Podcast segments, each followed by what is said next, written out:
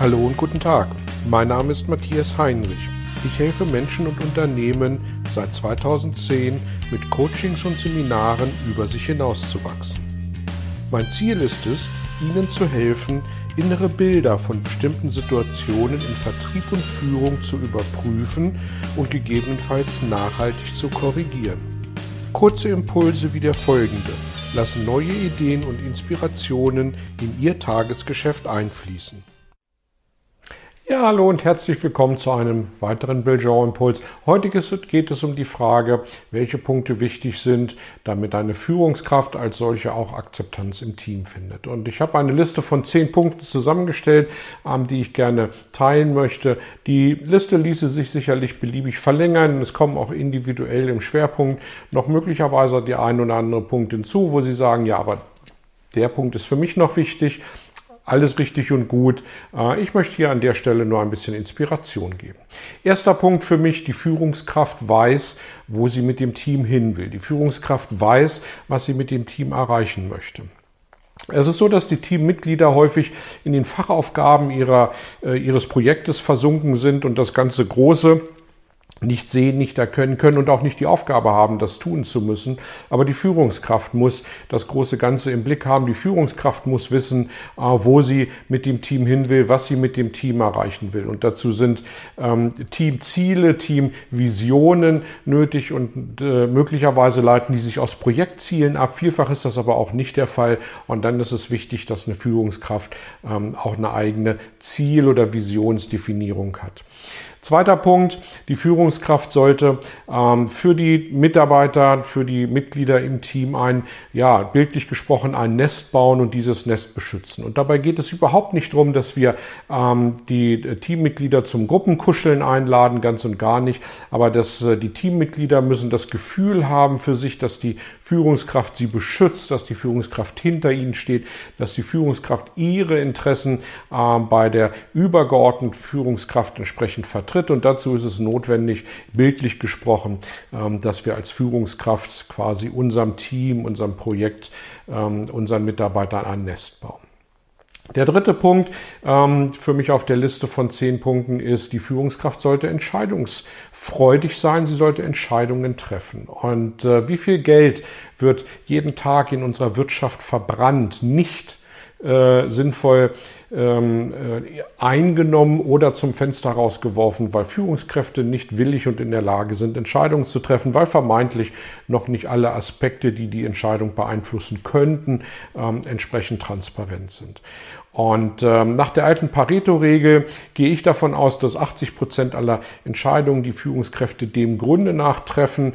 Äh, wenn sie Herr ihrer sieben Sinne sind, dann werden 80 Prozent gut laufen, werden äh, positiv ausgehen. Und die 20 Prozent, die möglicherweise ähm, vordergründig zu einem Scheitern führen, führen aber hintergründig zu nichts anderem, als dass ich weiß, dass dieser Weg dann nicht funktioniert und ich am Morgen einen anderen Weg beschreiten werde, um mein Ziel doch noch zu erreichen. Und deswegen ist ist Entscheidungsfreudigkeit für mich der dritte wichtige Punkt. Der vierte Punkt ist äh, Kommunikation. Führungskräfte ähm, kommunizieren gerne, sie kommunizieren gut. Und um gut kommunizieren zu können, muss ich gut zuhören können.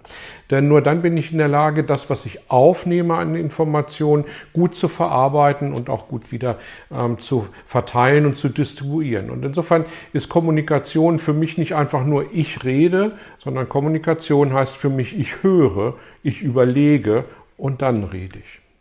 Fünfter Punkt, die Führungskraft lässt gerne vorschlagen. Frei nach dem Motto, was ist denn deine Idee, äh, liebes Teammitglied, wie wir dieses Problem bewerkstelligen können. Viele Führungskräfte lassen sich ähm, an der Stelle den Affen der Mitarbeiter auf die Schulter setzen, weil sie Führungskraft sind, äh, fühlen sie sich angespornt, die Aufgaben der äh, Facharbeiter, der Fachmitarbeiter zu erledigen.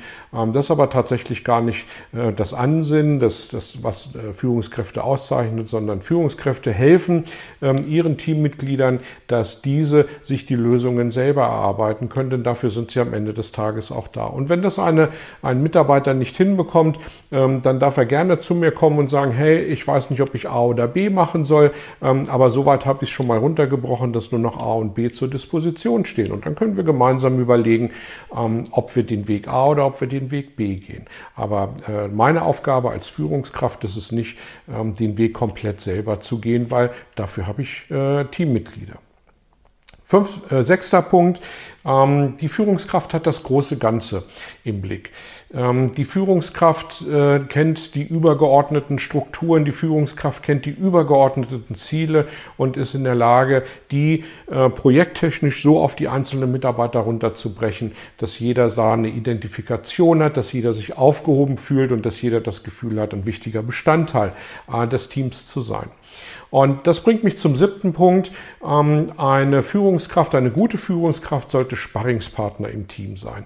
Es geht überhaupt nicht darum, äh, dem Team zu zeigen, äh, wo hier die Kante sitzt und wer die große Ahnung hat und wer äh, die, Projekte beherrscht, sondern es geht dem drum, geht darum, dass wir Sparringspartner für unsere Teammitglieder sind, dass wir ihnen mit Rat und Tat zur Seite stehen, dass wir sie durch Fragen ähm, dazu bringen, selber über auf Lösungen zu kommen und ihnen diese nicht vorzubereiten.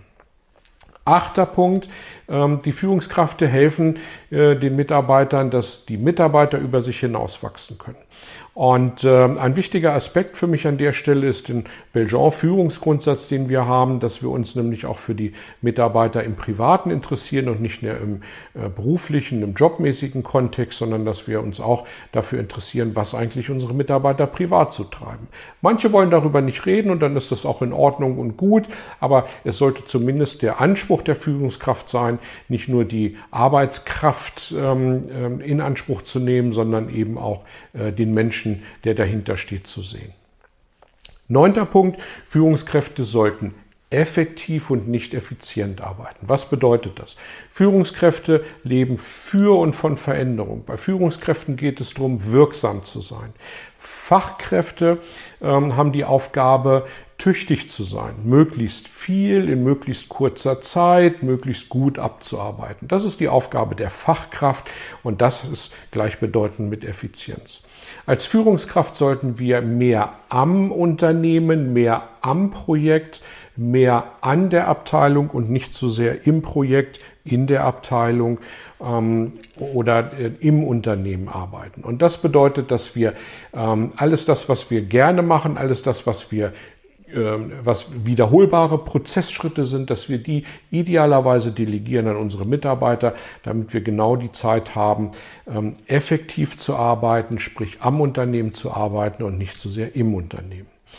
Und zehnter und letzter Punkt für mich auf dieser Liste, Führungskräfte wissen, wovon sie sprechen. Und ähm, damit ist gar nicht so sehr die fachliche Qualifikation gemeint, ähm, sondern eben nochmal an der Stelle auch das Große und Ganze und sicherlich auch ein fachlicher, äh, fachliches Grundrauschen, fachliche Teilaspekte, ähm, die dürfen von der Führungskraft erwartet werden.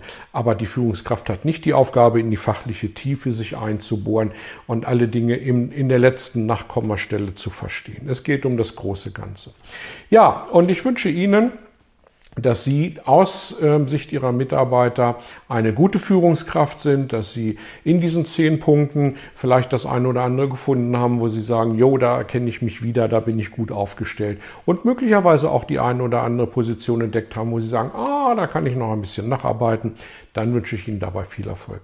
Ich freue mich wie immer über Ihr Feedback, sei es über die sozialen Kanäle, ähm, über E-Mail oder auch gerne im persönlichen Kontakt. Ihnen bis dahin alles Gute und bis zum nächsten Mal. Tschüss. Vielen Dank für Ihr Interesse an meiner Arbeit und an meiner Vorgehensweise. Gern werde ich auch ganz konkret für Sie tätig und helfe Ihnen, über sich hinauszuwachsen. Sprechen Sie mich an. Ich freue mich auf Sie und die Zusammenarbeit im Coaching oder Seminar.